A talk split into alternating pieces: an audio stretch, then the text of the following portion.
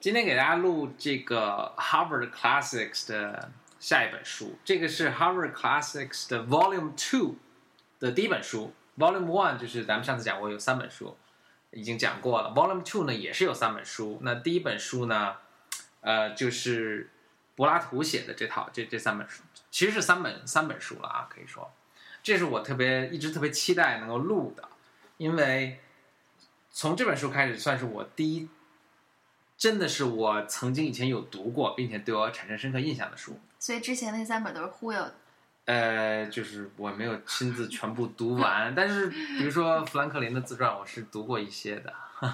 OK，那咱还是说这个书吧。那这个这个 Harvard Classics Volume Two 就是第二套中的这个第一本书叫什么呢？是柏拉图的，其实是柏拉图写有关苏格拉底的书了。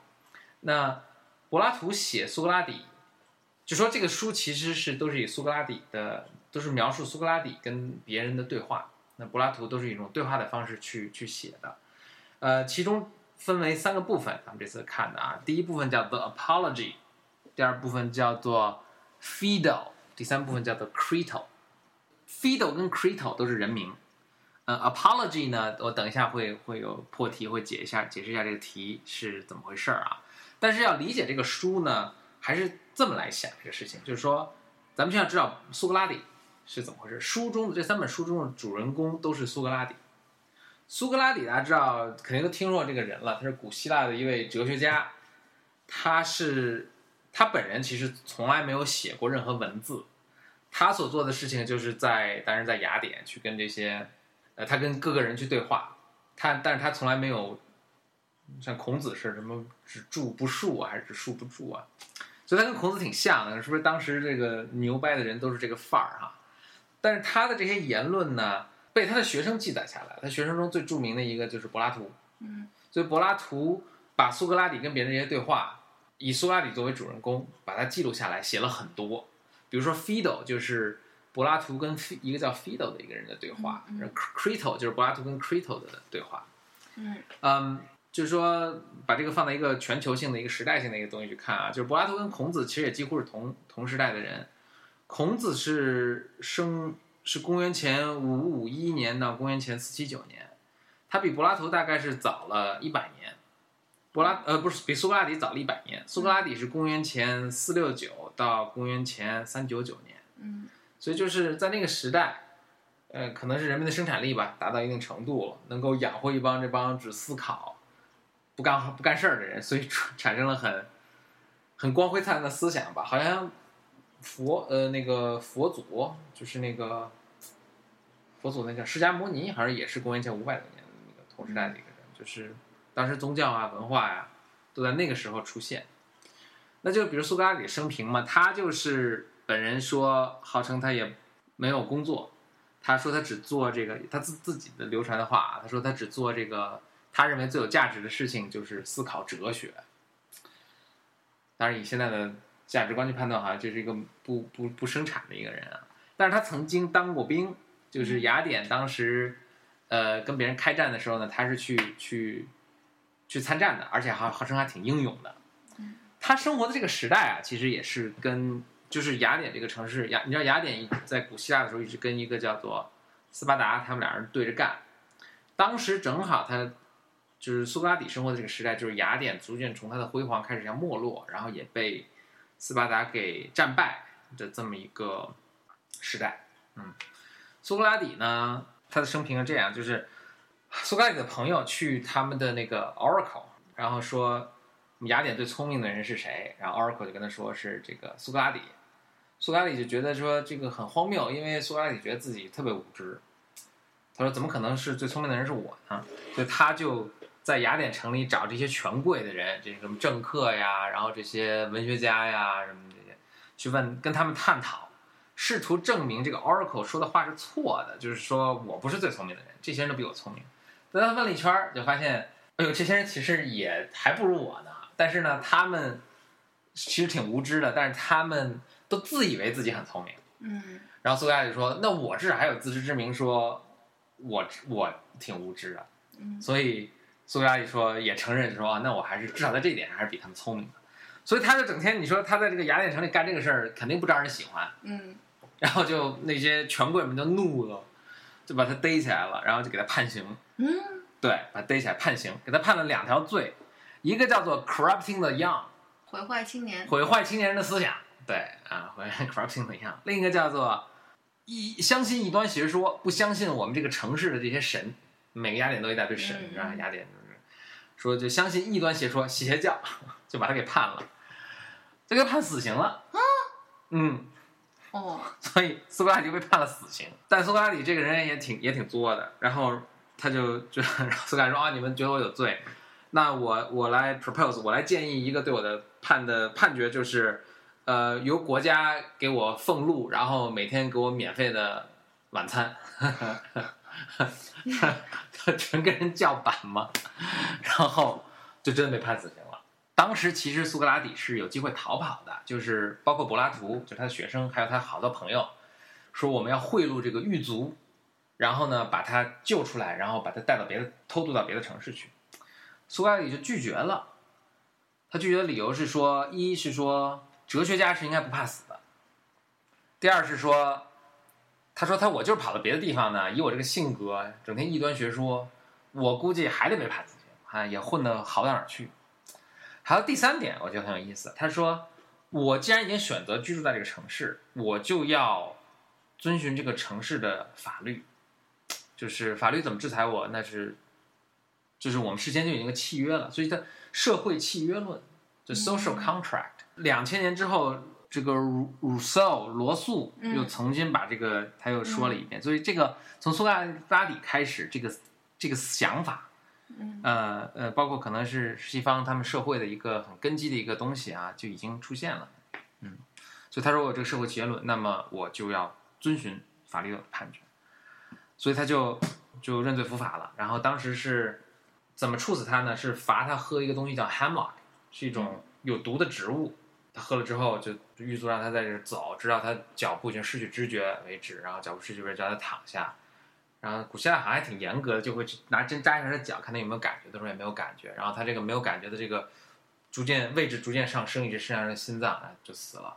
临死前，他对他的好朋友叫 Crito，Crito 有本书，就是刚才有有其中书的一本就叫 Crito 啊，Crito 在他死在场，他对 Crito 说：“说 Crystal 啊，我们还欠着这个 Asclepius 一只呃公鸡呢，啊、别忘了。”把我们欠的这个还给他。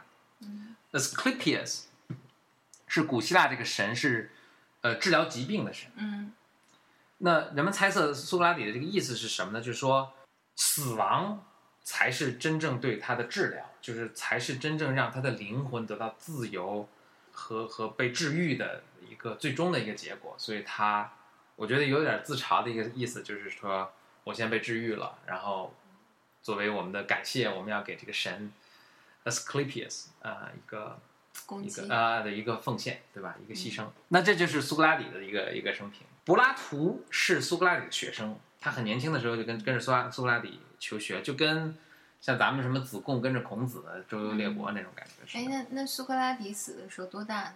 所以他是呃公元前四六九到公元前三九九，所以大概是七十岁，哦，那其实也还可以啦，在那个也时代的医相当相当医不错医疗医疗情况下。相当相活相当长时间对。对对对对，啊，而且据说他的老婆特别年轻，呃，那这个就不说了。就柏拉图他是他是苏格拉底的学生，其实苏格拉底死之后，柏拉图是非常非常难过。沮丧和愤怒的，对，因为他特别崇拜他的老师。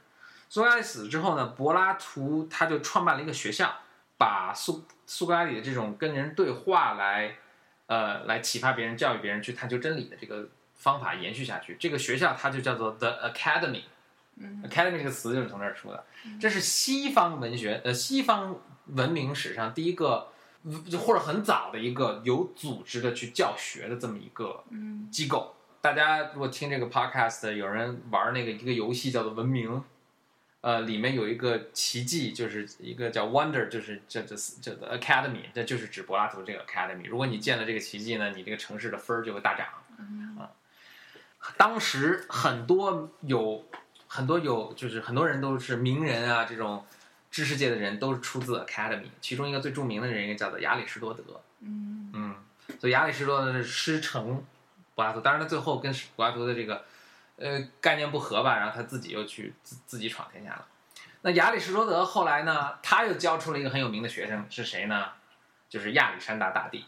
嗯所以就是西方这一套一个系统下面，这个名人都是都是有联系的啊。这个是这几个人的人物的生平啦。我们说这三本书吧，《Apology》、《Crito》和《Phaedo》，是亚里呃是呃不是是柏拉图呢？根据他老师的死啊，他连续连续写了六本还不知道七本的这个 dialogues，就是这种对话。对话，嗯，这是最后的三个，呃，分别是就是按时间顺序来的。第一本书叫《Apology》，Apology 大家知道英文现在的意思就是道歉，道歉，这里不是道歉的意思，这里是一种为自己辩解、辩护的意思。嗯这是什么呢？是不是苏格拉底在被审判的时候，他自己给自己的一个辩护。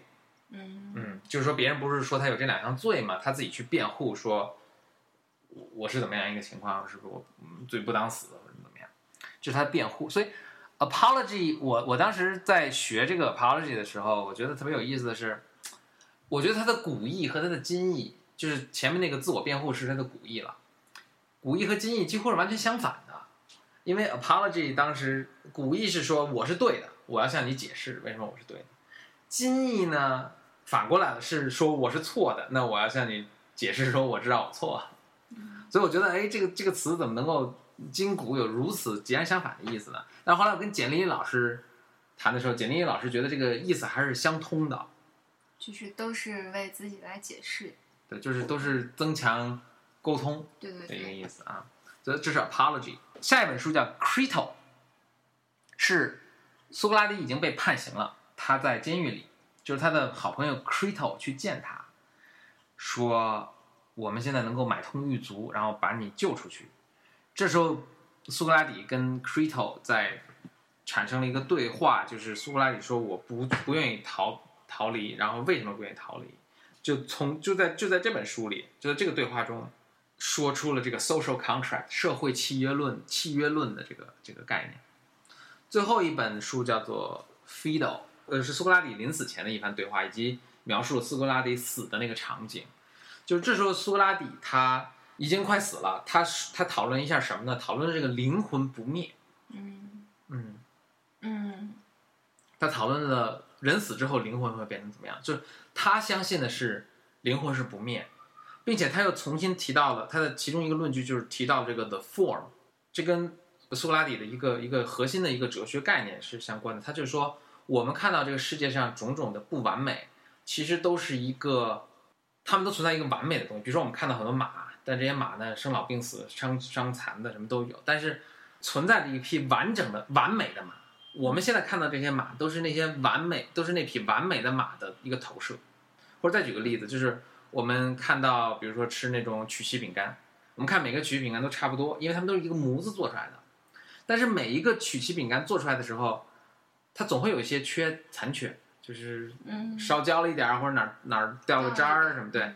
但是有是有一个完美的模子在那儿的，所以我们看到这个曲奇饼干，它虽然不完美，但是我们还是能看到这个能想象到完美的模子在那儿。嗯而柏拉图就是由此就想到，就说其实完美的这个东西，这个 form 是存在的，然后灵魂是跟这个相关的，就是 form 是不不永生不灭，所以灵魂就就不细说了，但灵魂也会永生不灭的。大家还给自己留下了一个正能量吧，正能量的一一个结尾。然后，所以《Phaedo》这本书就是这一套勾勒柏拉图之死的这个最后的一本书，嗯苏格拉底之死呃，，苏格拉底之死的最后一本书。那这是被哈佛选进去作为这个哈佛这一套书中的这这三个对话了。但是我在学习，我当时大学时候上哲学课的时候，我看到的给我印象最深的是另一本另一个对话，叫做 Phaedrus。Phaedrus 也是一个人，是柏拉图跟 Phaedrus 的一个探讨。他们探讨的爱情是呃话题是什么呢？是爱情。那具体他们当时讨论了哪些东西我不记得了，但我记得我当时在大学的宿舍里，我有老师布置了阅读的这个内容，我当时晚上要读，然后那个这都晚上了啊，天黑了，然后一盏台灯，然后在那儿读，读到了这么一段话，就苏苏格拉底说，我们其实都是天堂的天使，对对，我们都是天使，但是我们丢失了我们的翅膀，因为犯了什么种种事情，丢失了我们翅膀，所以我们掉到地下来了。那我们掉到地下的时候，我们就就换换句话说，就是说我们在天堂的时候看见都是那些 form 那些完美的东西，但是我们掉到地下来的时候，我们都忘了。但是当我们看到一个我们爱的人的时候，爱又会使我们又回忆起在天堂里看到那些完美的东西，因为我们爱的这个人是如此的完美，所以我们又会由他而想回忆起我们以前见过的完美的东西。当我们这个意识被唤醒的时候，当我们这些完美的记忆被唤醒的时候，我们的翅膀又会重新长出来，然后我们又会飞回到天堂去。那我当时读到这个是如此的激动，感觉是如此的美，我记得特别清楚。然后我抓起电话，就给我一个好朋友打电话，是我们当时学生宿舍里的电话，是每个房间都有你自己的电话，人打过去呢，对方如果没有接到的时候，你可以给留个语音、嗯 voice message 给留个语音，我就把这段话读了给他听，然后我说好美啊，然后挂了。当然这是这个我打电话这个人是我最好的一个朋友，他是个男生嘛。然后我记好得嗯，好基友。然后我记得他又打回打回给我，但我也没有接到，所以他也给我留了个 voice message，然后就说啊，真的好美啊，什么，我也很高兴读到这句话能想到我，然后还把这个录录音给我听。嗯，这就是我对我很个人的一个跟阅读柏拉嗯苏格拉底、柏拉图这些他们的这个思想的一个感受。完了。耶。